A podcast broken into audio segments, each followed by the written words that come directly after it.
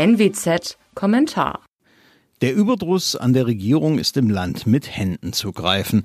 Das gilt für beide Komponenten der großen Koalition. Die Union steckt gleich in zwei Sümpfen. Sie heißen Korruption und Versagen. Namen wie Löbel und Nüsslein stehen für die Maskenaffäre.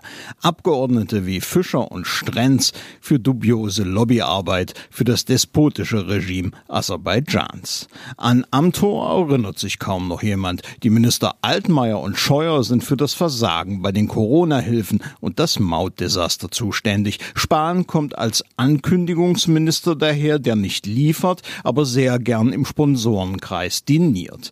In Brüssel Brüssel schließlich komplettiert Ursula von der Leyen das fatale Bild mit ihrem Scheitern bei der Impfstoffbeschaffung. Über all dem thront Angela Merkel, die Kanzlerin, deren Halbwertszeit schon lange überschritten ist und der in der Corona-Krise nicht viel mehr einfällt, außer Lockdowns. Die SPD tut unterdessen so, als regiere sie nicht schon seit Jahren mit. Dabei trägt sie als Teil der Großen Koalition politische Verantwortung für den Zustand des Landes.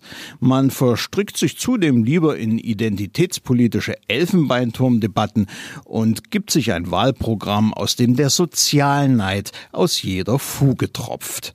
Bisher hat das alles nicht viel gebracht. Die SPD dümpelt in den Umfragen bei 17 Prozent. Die Werte der CDU allerdings schmelzen rapide vor sich hin. Was bleibt, ist die Diagnose, dass sich beide Parteien in der Regierung verbraucht haben. Zeit für Quittungen vom Wähler. Mein Name ist Alexander Will. Bitte bleiben Sie uns gewogen. Sie hörten einen Kommentar der Nordwestzeitung.